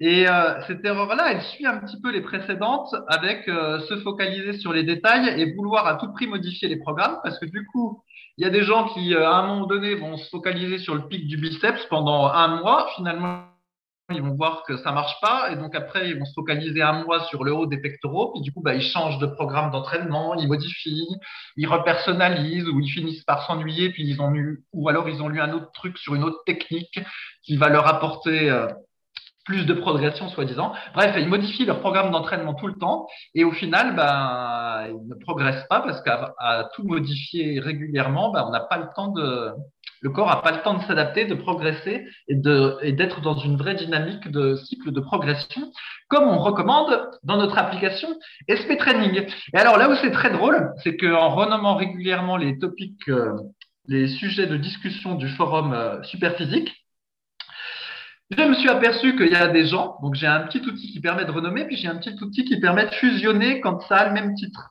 Et eh ben, je me suis aperçu qu'il y avait des gens qui, au cours d'une année, ils nous avaient demandé cinq ou six fois euh, un avis sur leur programme d'entraînement, tu vois. Et, euh, et c'est la folie. Ouais, ouais. Et puis, ils en sont quasiment toujours au même point hein, à chaque fois. Et parfois même, ils nous demandent l'avis sur un programme d'entraînement qu'ils pourraient faire tu vois. Ils ne verront jamais. c'est ça. Alors qu'en réalité, voilà, en muscu, il faut changer de programme d'entraînement le moins possible. C'est justement quand on change trop qu'on ne progresse pas. Bien, sûr, bien, mais en, fait, ce qu'il y a, c'est que contrairement à la préparation physique de manière générale, en, musculation pour prendre du muscle, moins on va avoir de, en quelque sorte, de déperdition nerveuse, de facteurs nerveux qui vont entrer euh, en jeu, plus ça va être nos muscles qui vont participer à l'exercice et plus ça va être eux, entre guillemets, qui vont s'adapter et donc grossir grâce aux trois facteurs de l'hypertrophie. Euh, il y a un podcast à écouter qui s'appelle Les trois facteurs de l'hypertrophie musculaire que je vous invite à aller réécouter si vous ne l'avez pas encore écouté. Euh, mais en fait, c'est ça. Et plus on va changer, plus il va y avoir une part nerveuse dans l'exercice, d'adaptation, de recrutement, tout ça. Et plus ça va être au détriment des muscles. Donc, euh, c'est pour ça qu'il ne faut pas changer trop souvent, surtout une fois qu'on a trouvé, j'ai envie de dire, une fois qu'on est plus trop débutant, les bons exercices pour soi qui sont aussi amenés à évoluer. Il faut plutôt se concentrer sur cela et puis chercher à progresser. Euh, et ainsi, on prendra du muscle progressivement, petit à petit, et on atteindra ses objectifs. Alors, le numéro 7, à mon avis, est toujours d'actualité celui-là. Alors, j'avais mis l'erreur numéro 7, vouloir à tout prix être rassuré et qu'on pourrait étendre en disant, en gros, euh, manquer de confiance en soi. Et donc, c'est vrai que sur les forums, on avait beaucoup de questions du type euh, je suis ectomorphe, est-ce que c'est grave? J'ai le biceps court, est-ce que je pourrais avoir des gros bras? Euh, Je ne vais pas pouvoir m'entraîner pendant mes vacances, est-ce que c'est grave? Je ne peux pas faire de squat, est-ce que c'est grave? Je me suis blessé, je ne vais pas pouvoir m'entraîner pendant un mois, est-ce que c'est grave? Voilà, je ne peux pas faire ceci ou cela, est-ce que c'est grave? Et en gros, il y en avait toujours des gens qui s'inquiétaient pour des choses, alors que de toute façon, euh, ils ne pouvaient pas changer les choses en question. Voilà, effectivement, euh, si tu pars trois semaines en vacances et que tu ne peux pas t'entraîner, ben, c'est un peu chiant, tu vas perdre un peu. Mais en même temps, s'il n'y a pas d'autre choix, euh, j'ai envie de dire, peu importe quoi, ça sert à rien de se poser la question et ensuite de psychoter dessus, vu que de toute façon, ça, ça va arriver. Et donc voilà, il y a cette histoire-là de toujours se poser des questions. Et régulièrement, l'a encore, hein, ça sur le, forum, des types qui disent, bah voilà, je vais partir une semaine en vacances. Euh, est-ce que c'est est-ce que c'est grave? Est-ce que je vais perdre? Euh, Ou j'ai pas le temps de prendre mon shaker euh, à 16 heures pendant deux jours Est-ce que c'est grave? Est-ce que je vais perdre? Voilà. Je sais pas si en as beaucoup en coaching encore. Si si, bah, je, pense notamment au petit Shadok qui doit nous écouter, que j'ai toujours en, élève et qui régulièrement a besoin d'être rassuré sur ce qu'il fait pour être sûr de faire ce qu'il ce qu'il faut. Et donc bah il fait ce qu'il faut bien évidemment parce que je lui dis quoi faire et on, on, en parle ensemble. Mais oui oui, bah, c'est aussi ça le coaching, entre guillemets, l'un des avantages, c'est justement d'avoir ce truc de je suis sûr, entre guillemets, je crois en tout cas en ce que je fais, je suis sûr de ce que je fais et donc je vais progresser parce que quand tu n'es pas sûr de ce que tu fais, souvent tu t'impliques moins, tu as moins de panache et donc tu progresses moins. Et c'est pour ça qu'il faut vraiment croire dans son programme, dans ce qu'on fait et euh, se poser peut-être un peu moins de questions. Mais, ça vaut pour tous les domaines. Si à chaque fois on hésite, on hésite, on hésite, ben on fait absolument rien. Donc à un moment, il faut y aller, il faut se faire confiance, quitte à euh, faire peut-être n'importe quoi mais c'est en faisant des erreurs qu'on apprend de toute façon. Donc euh, oui, mais c'est, je pense pas que ça ait trop changé ça. Hein. Il y a toujours, on voit bien avec les forums encore actuellement, ils sont pas mal actifs. Il y a souvent des questions comme ça. Qu'est-ce que vous pensez de ci? Qu'est-ce que vous pensez de ça? Euh, Je me suis couché à 23 h au lieu de 22 h Est-ce que je vais empêcher ma prise de muscle? Euh, Voilà. Euh. mais oui, oui, bah c'est. Après, c'est normal quand tu connais rien, tu veux être rassuré. Mais en fait, c'est pas blanc ou noir. C'est toujours la question de trouver entre guillemets les meilleurs compromis pour soi par rapport à sa vie pour atteindre ses objectifs, tout en sachant que de toute façon, euh, aussi bien euh, nous que vous, vous serez jamais Monsieur Olympia. Et d'ailleurs, c'est pas le but. Le but, c'est d'être en meilleure forme, d'être plus musclé, d'être plus sec, de se perdre physiquement, euh, d'être plus fort, tout ça. Et donc, en ce sens, bah, certes, vous avez quelques limites, mais elles sont pas si gênantes parce que vous visez pas le 100% de ce que vous pouvez atteindre, mais plutôt le 80 ou 85%. Et ça, il n'y a pas trop de soucis pour l'atteindre si on est sérieux et qu'on fait les choses correctement. Ouais, je me souviens d'un truc, mais bon, ça c'est pareil. Euh, ça, par contre, c'est plus trop d'actualité. C'était euh, est-ce que si je baisse trop, euh, ça va niquer mes performances Ah bah ça, ça, ça, va pénaliser ma progression. Ça, c'est sûr, ça te concerne pas, Fabrice. Ça, c'est sûr, ça te concerne pas. ce qui est sûr, c'est que ça ne va, ça ne doit pas concerner grand monde parce que cette question-là, on l'avait pas mal au début des années. On, on l'a plus, ouais. On l'a quasiment plus. ça, ça, c'est à cause de l'eau qui est pas filtrée, Fabrice. Depuis que j'ai un filtre à eau, tout a changé, Fabrice. Je peux te le dire. Si tu repasses à de l'eau filtrée, toi aussi, ta libido va revenir, Fabrice. Je te le confirme. moi, j'ai plutôt tendance à penser que euh, quand le soir, tu te mets dans le canapé ou dans le lit et que tu regardes Netflix, forcément, euh, ça contribue pas euh, à la chose. je me souviens d'une question. Tu t'en souviens plus, c'était JMO qui l'avait posé, donc je ne donnerai pas son nom pour le son nom réel pour ne pas le. Ce sont ses initiales, si jamais. Ce sont ses initiales.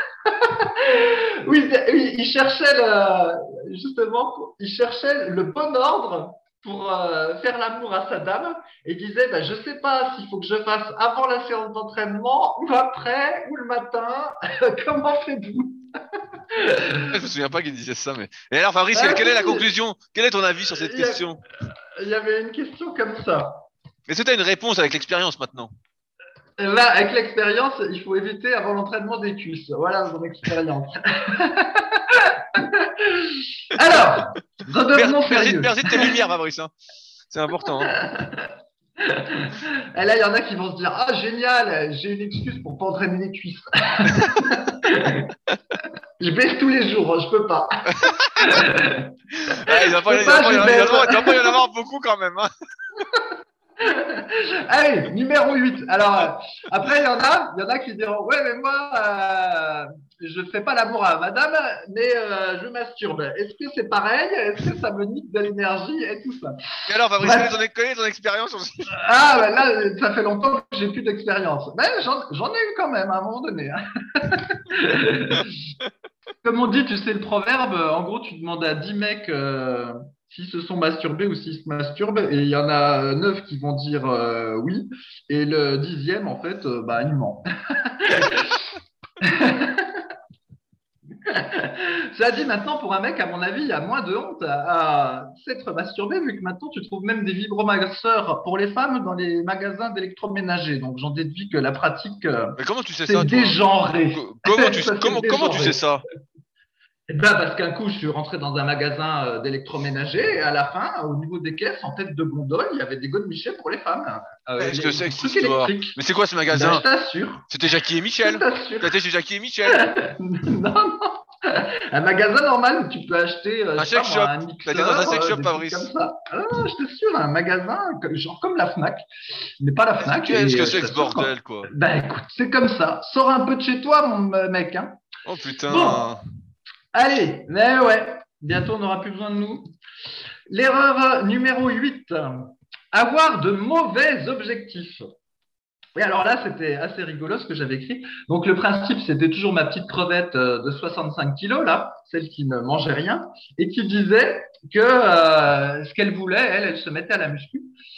Euh, donc c'est un jeune homme en fait, j'ai crevette parce que c'est féminin, mais donc on parle d'un jeune homme. Et il nous dit bon bah voilà, moi je fais de la muscu, euh, être comme Schwarzenegger, ça ça m'intéresse pas, hein, c'est un petit peu trop. Si je peux être euh, comme John Cena, ça me va. Est-ce que vous pouvez me donner un programme pour être comme John Cena? Donc, comme c'est écrit en 2010, voilà, à l'époque, c'était John Cena. Euh, je pense que maintenant, ce serait plutôt The Rock, ou peut-être même encore celui d'après, vu que je ne suis pas tout ça. Mais c'est rigolo de voir les exemples que je donnais. Alors, les mauvais objectifs, Rudy, est-ce que c'est toujours d'actualité? Bah, bien, bien, bien, sûr. Mais en, fait, ça va avec tout ce qu'on a dit précédemment, c'est que quand on débute, en fait, on se rend souvent pas compte de ce qui est possible, de ce qui est atteignable on s'imagine, surtout aujourd'hui, comme avec les réseaux sociaux, il y a beaucoup de personnes qui sont vraiment bien physiquement, euh, même naturellement, même s'il y a beaucoup de dopés, mais même naturellement, il y en a plein qui sont bien. On se dit, ah bah, c'est comme ça que je veux être. Sauf qu'on, comme on débute, on n'a pas trop fait de recherche, tout ça, et on, ne se rend pas compte que la personne a déjà 7, 8, 10 ans, 15 ans d'entraînement derrière elle, plus euh, une bonne hygiène de vie, plus une bonne alimentation euh, de manière générale. Et donc, c'est un peu ça, c'est qu'on se rend pas bien compte. Et donc, on se dit, ouais, bah, juste John Cena, c'est bien. Ah, mais John Cena, tu seras jamais comme John Cena, parce que déjà, il est énorme, il est doué, et puis il est dopé. Donc, comme ça, tu n'as aucune chance. Et la vérité, souvent, c'est que, sur le court terme, en tout cas, tes objectifs sont beaucoup trop élevés, et tu penses pas assez au moyen et long terme, où là, tu pourrais avoir des objectifs plus élevés. Mais comme on aime bien nous découper les objectifs petit à petit, bah, en fait, mieux vaut se fixer des objectifs, je sais pas, sur les 3, 6 mois, 9 mois, tous les 3 mois, et euh, s'entraîner pour ça.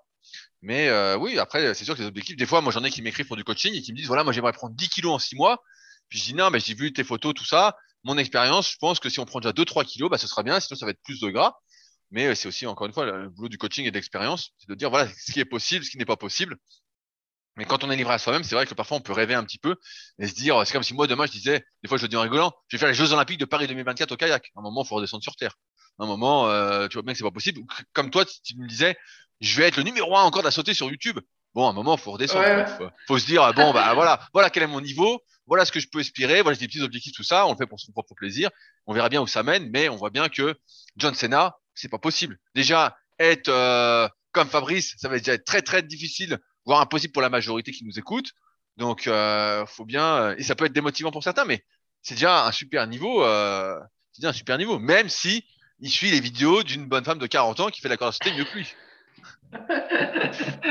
ouais, Rudy, moi, alors, euh, est-ce qu'en six mois, avec euh, ton, ton, programme PEC, je peux avoir tes PEC Ce serait un bon objectif, moi, tes PEC. Non, parce que, les, parce que les PEC, il faut les mériter, Fabrice. C'est pas comme les cuisses. C'est quelque chose qui se mérite. Et ça, euh, il faut s'entraîner pour ça.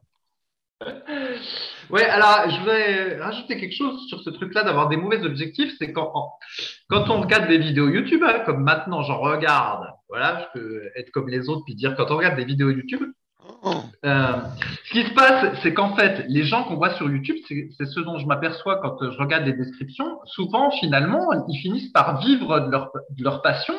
Et donc, un peu comme toi, Rudy, et en réalité, c'est euh, un peu des semi-professionnels, voire même des professionnels. Ils sont pas professionnels en ce sens que c'est pas la fédération, euh, une fédération sportive qui les paye, mais ils sont professionnels en ce sens que euh, finalement ils vivent de leur truc et globalement ils peuvent organiser leur journée et, en fonction de, de, leur entraînement en fait. Et du coup, les gens qu'on voit, c'est pas les gens comme euh, comme ceux qui nous écoutent qui ont euh, un boulot et qui font ça en plus. Tu vois ce que je veux dire? Et en fait, à l'espèce de proximité qui est créée sur YouTube, parce que les gens parfois ils se filment, euh, voilà, dans leur salon ou, chez eux, tu dis ah ben en fait c'est des gens exactement comme moi qui ce niveau-là, donc je dois pouvoir réussir à atteindre leur niveau. Et puis en réalité, voilà, tu regardes la description, puis euh, en fait, tu t'aperçois que ça fait cinq ans que les types ils gagnent leur vie avec ça, et qu'avant ils faisaient peut-être de la compète ou que sais-je, et en réalité, voilà, ils sont pas du tout dans la même situation. C'est des semi-pros ou des pros. Du coup, ça se compare, euh, ça se compare difficilement. Alors que dans les années 2000, quand il y avait euh, notre forum de discussion qui s'appelait Smart Way Training et qu'on s'échangeait des, des, vidéos sur euh, des sites comme free.fr ou des trucs comme ça, quand les gars ils s'entraînaient dans leur salon puis ils se filmaient dans leur salon, en fait, ils avaient une vie à côté, donc il y avait une espèce de proximité. Mais voilà, ceux qu'on voit sur YouTube, il y en a plein, c'est devenu des pros en fait. Comme bien toi, sûr. Rudy, en fait. Bien sûr, bien euh, sûr. voilà, depuis 10 ans, je sais plus, à force, depuis 2006, tu es un peu semi-pro de la, de la musculation. Alors, même si tu ça fait un petit moment que tu as laissé tomber l'objectif de devenir le meilleur possible. Voilà, mais il n'en demeure pas moins qu'à un moment donné, ton objectif, c'était d'être le meilleur possible. Et je sais pas, on va dire entre 2006, et, bon, je dis au hasard, tu corrigeras, et 2012, par exemple, et ben en fait, tu étais comme semi-professionnel de la muscu. bien, bien, euh, bien, sûr. Bien sûr, il y avait très très peu d'écart. L'entraînement était la priorité de la journée. Fallait être énervé. Fallait se dépouiller à chaque série. Euh, l'objectif était hyper important. Bien sûr, j'étais semi-pro. Hein. Là, euh, voilà, ça. Plus, Alors, plus, de la, plus, de la, moitié de ma journée était de penser à mon entraînement, à ce que j'allais manger, tout ça, hein, c'est sûr. Voilà, donc du coup, peut-être qu'en te voyant ou en t'écoutant, on se dit ah bah voilà, le type il est tout jeune, hop, mais en réalité, voilà, tu t'entraînais comme un semi-pro. Donc Bref, tout ça pour dire que voilà, des fois les gens sur YouTube sont pas vraiment pas des bons modèles en fait, même s'ils nous paraissent avoir une proximité parce qu'ils nous tutoient ou que sais-je. Ah là là, le marketing Alors, quoi. Cela dit, il n'y a pas ce truc-là en anglais parce que comme euh, ils disent you, euh, du coup, bah, ça peut être à la fois le tutoiement puis le vouvoiement. T'as pas cette espèce de truc euh, semi-hypocrite où on te tutoie euh, derrière l'écran. Et comme je regarde que des trucs anglais, au moins je m'épargne ce truc-là. Alors, l'erreur numéro 9, et on arrive bientôt à la fin. Et c'était se comparer aux autres. Voilà. Et donc, à l'époque, le truc hyper classique qu'on avait, c'était, euh, bah voilà, je m'entraîne avec euh, un pote et euh, bah, on fait le même programme d'entraînement et lui, il progresse plus vite que moi. Ou voilà, j'ai un pote, chacun s'entraîne de manière différente. Lui, il fait 10 à 80 couchés, moi, je fais 10 à 80 couchés, puis il a quatre fois plus de pecs que moi. Qu'est-ce qui se passe? Et voilà. Et donc, il y avait plein de, de comparaisons avec les autres. Et en fait, c'est la plus grosse erreur que vous pouvez faire en muscu, euh, parce qu'en fait, ben voilà, on ne se compare pas. La preuve, comparer les mollets de Rudy avec les miens et comparer les pecs de Rudy avec les miens, et puis ben, on voit que ça se compare pas. Ah oui. Bah, bah, bien sûr, on, voit, on voit que tes mollets, c'est un coup de bol, alors que mes pecs, c'est du travail. comme toi, t'as jamais eu de panache sous les barres, bah voilà, t'as pas de pecs, quoi. Alors que les mollets, comme il y a une grosse part de génétique, bah voilà. Non, mais sans, sans rire, c'est vrai que se comparer, c'est quelque chose qui peut amener beaucoup de frustration, parce qu'on se dit, regarde, lui, il fait ça, moi, je suis meilleur que lui sous les barres, et puis finalement, ça le fait pas. Et ça, on s'en est rendu compte petit à petit, et c'est pour ça qu'on a démocratisé l'analyse morpho-anatomique, où j'en parle vraiment à fond dans le tome 1 et 2 de la méthode superphysique avec des vidéos, des photos d'analyse. Parce qu'en fait, on s'est rendu compte qu'effectivement, en fonction de ses insertions musculaires, de ses longueurs osseuses, euh, qu'un exercice, bah, en fait, que euh, Fabrice fait du lopé couché ou moi je fais du lopé couché, c'est pas tout à fait le même exercice. On va avoir une technique vraiment différente, même si on va essayer de l'optimiser. Il y a quelques bases communes, euh, serrer les omoplates, descendre la barre sur le bas des pecs, adopter une prise plus ou moins large. Il y a quelques bases, mais il n'empêche que, en fait, si on regardait nos mouvements vraiment, on se rendrait compte que, et si vous regardez aussi de, manière très précise, on fait pas tout à fait le même mouvement. Moi, ça va être beaucoup plus long, euh, je vais beaucoup plus utiliser les pecs, Fabrice va plus utiliser les épaules. Il y a plein de différences qui expliquent qu'en fait, on peut pas se comparer à quelqu'un d'autre. On peut pas dire, bah, regarde, lui, ça marche, c'est ce que je vais faire. On peut, on doit plutôt essayer avec les années d'essayer de se comprendre, de voir comment on est pour choisir les bons exercices à la bonne amplitude pour cibler les bons muscles et donc progresser. Et c'est vrai que se comparer, bah, c'est souvent frustrant parce qu'on se dit, bah, regarde, lui, il fait 10 à 60, il y a des pecs énormes, je comprends pas. Et dans les magazines, je me souviens de, Flex Magazine, il y avait la rubrique de Milo Starcev, qui était euh, un pro, qui après qui est devenu entraîneur, qui en ce moment est, revenu un peu sur le devant de la scène en étant entraîneur, qui est préparateur, préparateur chimique, comme, on dit. Et le gars disait, oui, euh, il y a un gars, il fait du coucher, nanana, à 60 kilos, en super lent, il a des pecs énormes. Alors je me suis mis à essayer, ça marche du tonnerre, tout ça. Non, mais ça marche du tonnerre juste pour le gars, parce que théoriquement, on comprend bien que pour la majorité des gens, c'est une vaste fumisterie. Et euh, c'est pour ça qu'il faut vraiment pas se comparer. Et euh, là, en plus, c'est l'article, les 10 erreurs à éviter. Il faut rester quand même centré sur les bases. Euh, et si les bases ne marchent pas, au bout de plusieurs mois de suite, sans progrès, et c'est rare que ça arrive dans ce cas-là, sinon utilisez vraiment l'application SP Training. Hein. Il y aura tout euh, pour vous aider à progresser à chaque séance ou presque. Et ben c'est là qu'on peut se dire, euh, je peux essayer une stratégie différente, notamment une stratégie pour améliorer ses points faibles, si on en a l'envie, parce que c'est encore une fois pas obligatoire. Ouais, et alors donc là c'était juste la comparaison en termes d'entraînement, mais il y avait aussi la comparaison en termes diététiques avec l'énorme classique, mais là qui est devenu de moins en moins fréquent, qui était de dire euh, ah bah voilà euh, truc muche, il mange euh, n'importe quoi et on voit super ses abdos, alors que moi je respecte à peu près ma diète et on voit moins mes abdos lui. Cela dit, ça, ça m'a l'air moins fréquent. Parce qu'on en voit de moins en moins des gens qui passent leur temps au McDo et qui voient leur abdos. Hein. Là. il, y, en a peut-être, mais comme on est un peu déconnecté de, de YouTube, tout ça, moi je vois pas trop. Mais euh, doit y en avoir effectivement euh, qui font ça, quoi. Ouais. Et alors, euh, pour la petite anecdote, euh, tu t'en souviendras peut-être pas, mais un jour, j'avais fait des, des, photographies, une séance d'entraînement avec Fabien le sudiste. Et en fait, Fabien le sudiste, il était franchement balèze. Et en fait, donc on avait fait des photos ensemble à un moment donné dans une salle.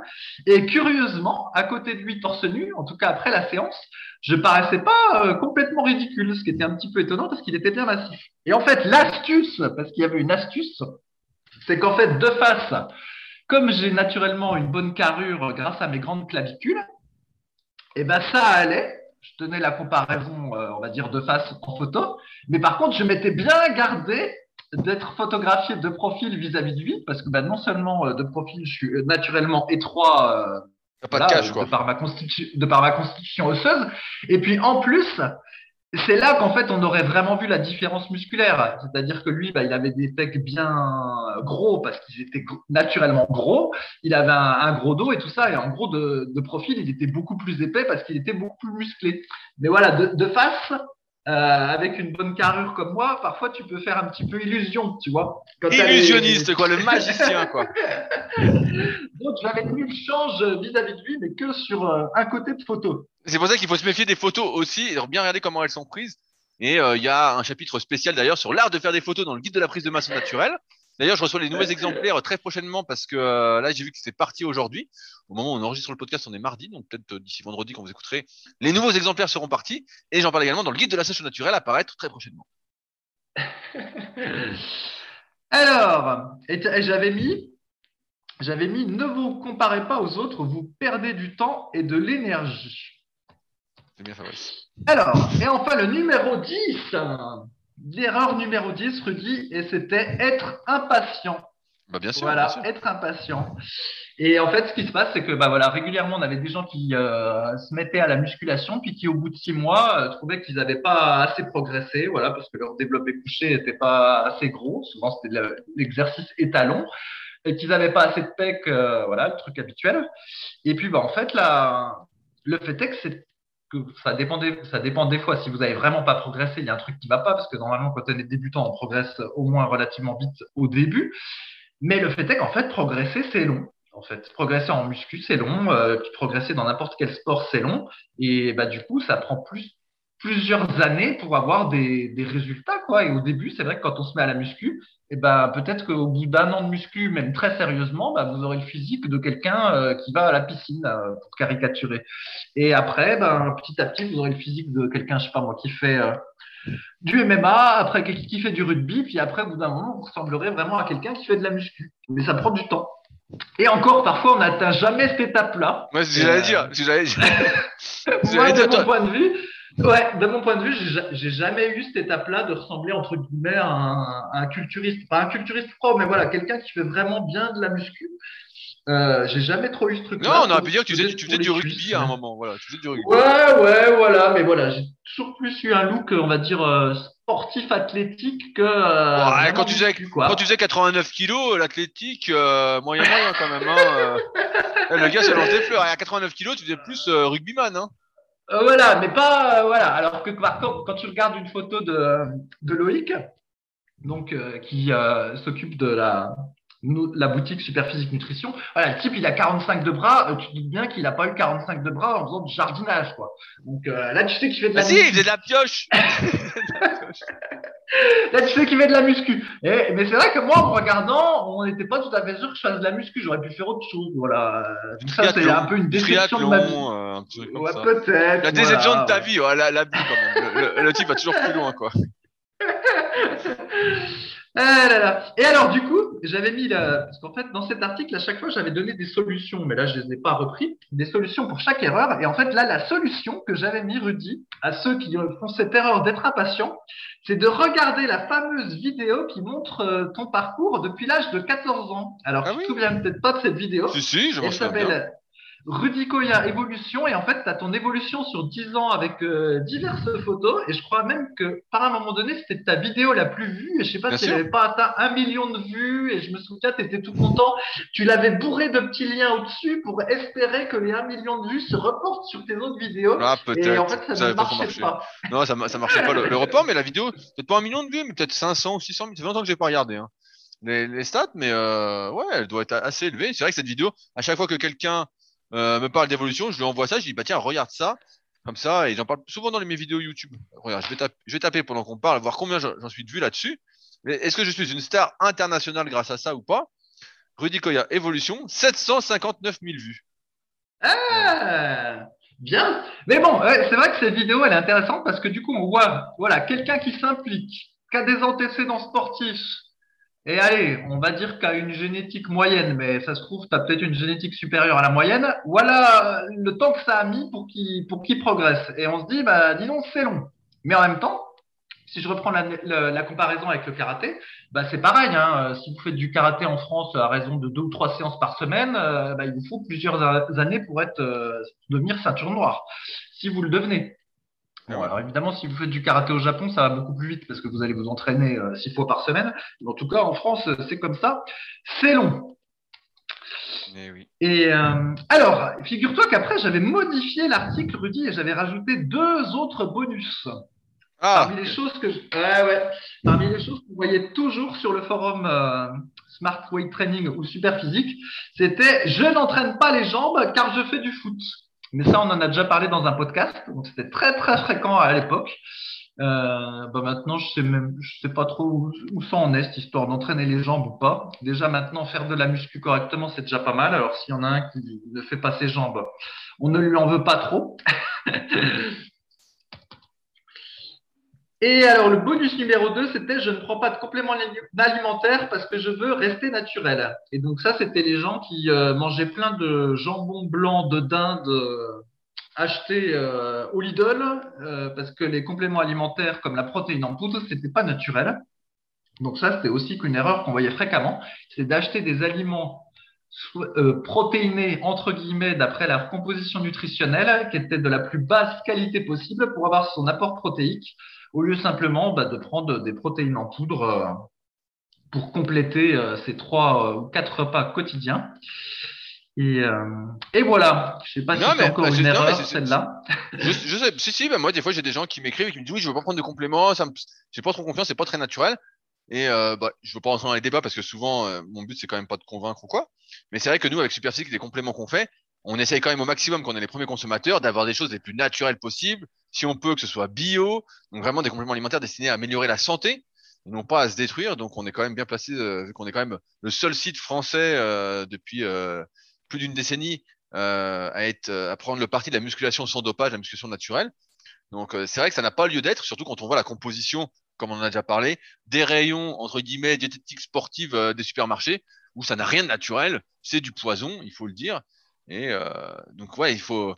Souvent, ça vient de préjugés parce qu'on ne sait pas lire une composition, parce qu'on sait, on réagit un peu vite. Mais si on y réfléchit, on se rend bien compte que beaucoup de compléments alimentaires sont beaucoup plus naturels que l'alimentation de la majorité des gens qui est euh, hyper industrielle, bourrée de saloperies et qui n'a rien de naturel au final. Voilà.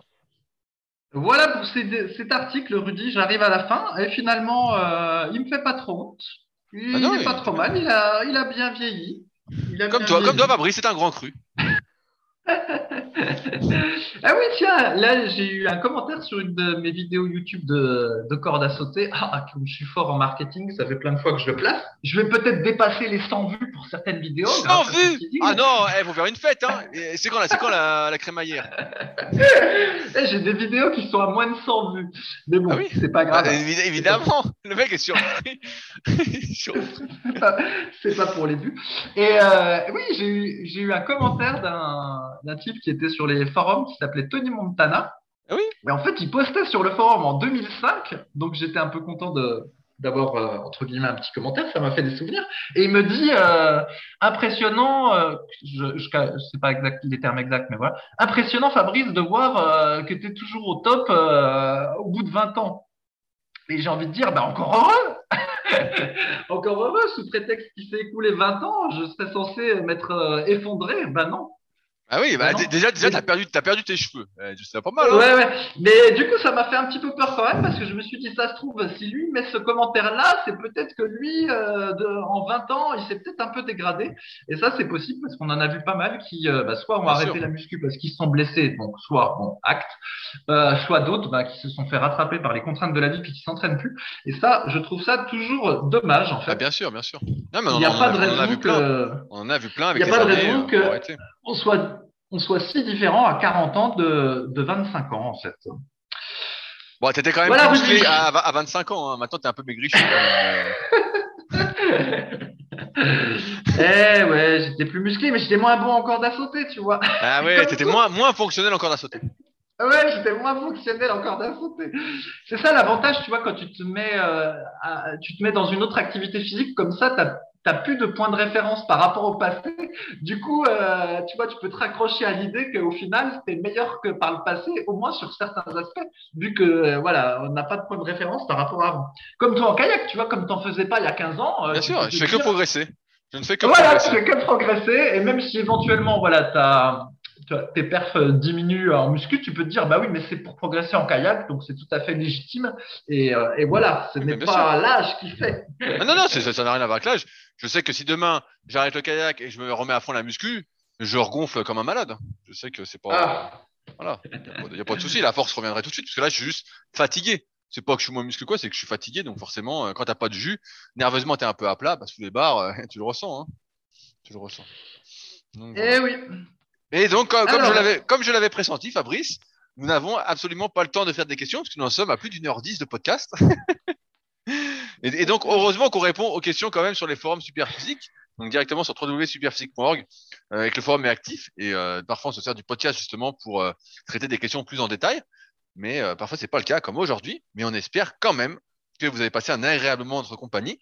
N'oubliez pas de voter pour Team Rudy ou Team Fabrice concernant notre petit débat du début de podcast. J'espère que vous serez avec moi euh, concernant le panache, le vrai panache. Ouais, voilà, je rappelle le truc. Donc, qui a eu le plus de panache entre donc euh, Covington, Masvidal, Chris Rock et Will Smith? Qui a le plus de panache dans toutes ces histoires?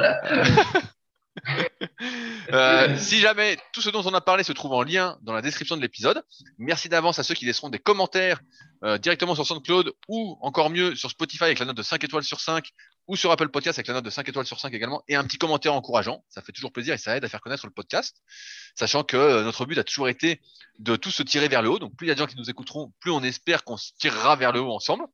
Merci d'avance à ceux qui le feront. Et puis nous, bah, on se retrouve de toute façon la semaine prochaine pour un nouvel épisode. Salut à tous.